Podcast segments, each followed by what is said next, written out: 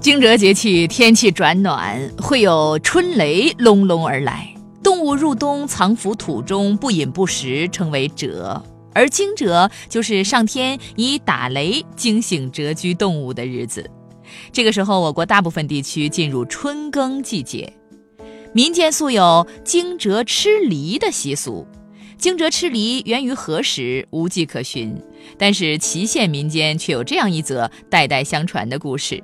传说闻名海内的晋商瞿家先祖瞿继是上党人。明代洪武初年，带着信义两个儿子，用上党的鹿麻和梨倒卖祁县的粗布和红枣，往返两地间从中盈利。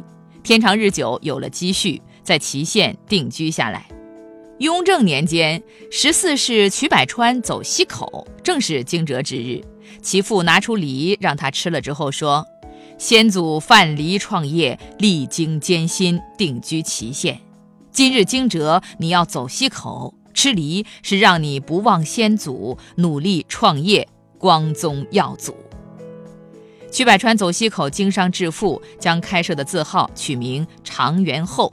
后来走西口的人也效仿吃梨，多有离家创业之意。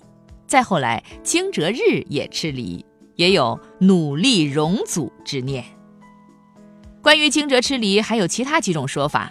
第一种是因为惊蛰这个节气万物复苏，惊蛰时节乍暖还寒，除了注意防寒保暖，还因为气候比较干燥，很容易使人口干舌燥、外感咳嗽，所以民间素有惊蛰吃梨的习俗。梨可以生食，可以蒸、榨汁、烤或者煮水。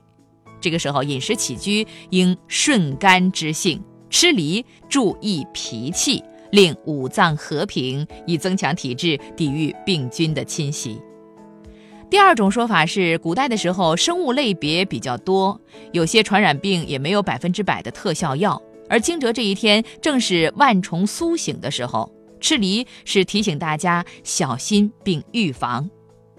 第三种说法呢，是苏北以及山西一带流传有“惊蛰吃了梨，一年都精神”的民谚。也有人说，梨谐音离离别的离。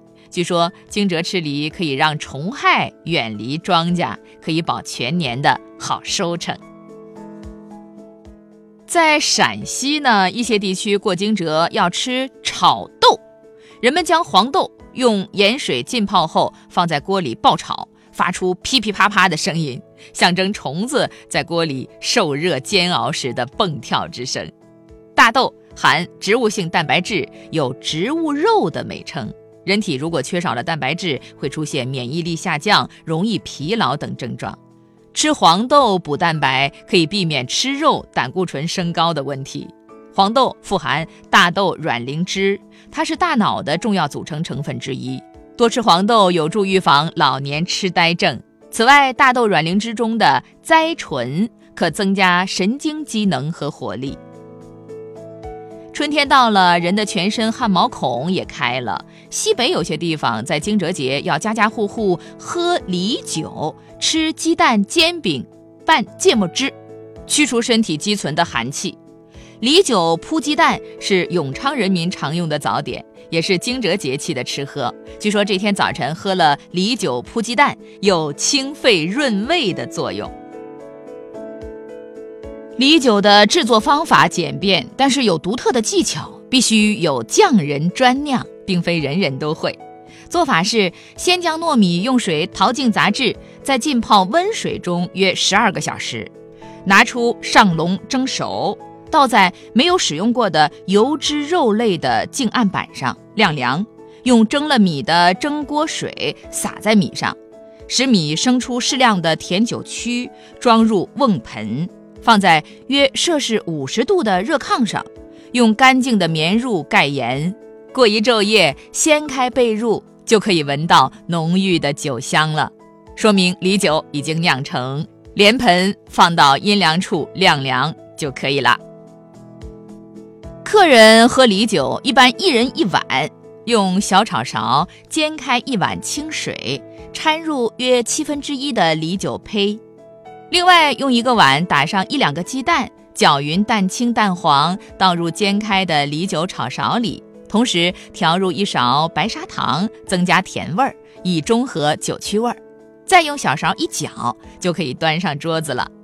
客人边喝梨酒边吃油棒子或泡吃蒸馍饼子。而在山东的一些地区，农民在惊蛰日要在庭院当中生火炉烙煎饼，意为烟熏火燎，熏死害虫。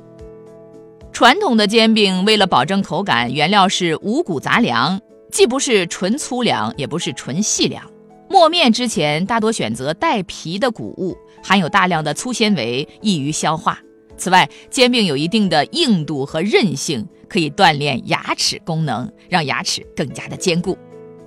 煎饼卷大葱是众人皆知的典型的山东吃法。吃的时候，将又圆又薄的一大张煎饼放上一根洗净的大葱，蘸上大酱，然后顺势一卷就好了。电影《红日》当中就有华野战士吃煎饼卷大葱的经典镜头。好，祝您惊蛰日好心情。好胃口。